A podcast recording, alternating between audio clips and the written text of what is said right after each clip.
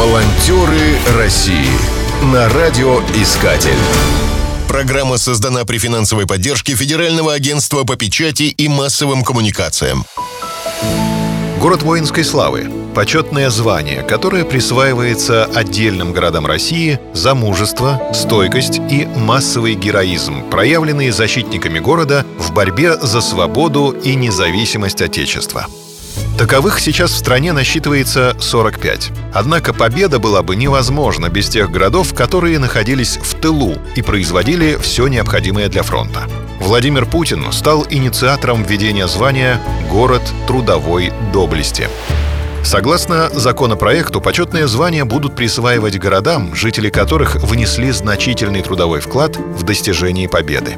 В таких городах будут устанавливать стелу с изображением герба города и текстом указа, проводить мероприятия и праздничные салюты 1 мая, 9 мая и в День города.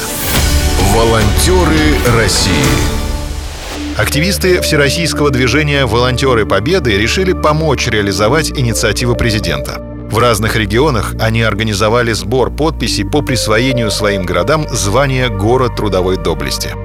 В Иваново собрано уже более 50 тысяч подписей. Из них 17 тысяч приходится на долю волонтеров Победы.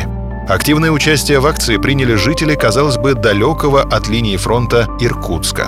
В Нижегородской области волонтеры организовали 280 точек по сбору подписей.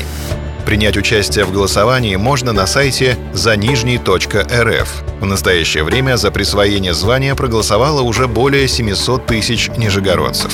Губернатор области Глеб Никитин отметил, что акция вызвала большой отклик среди горожан.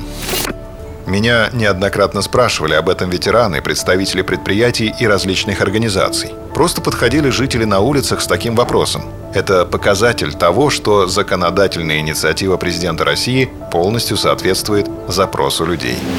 Речь в годы войны шла не только о том, чтобы просто честно выполнять свои профессиональные задачи. Был необходим именно самоотверженный труд. За это вручались государственные награды как отдельным людям, так и целым предприятиям. Заявка на присвоение Нижнему Новгороду такого звания станет первой от региона. Но в дальнейшем мы продолжим работу над заявками других городов, в частности, Дзержинска и Сарова.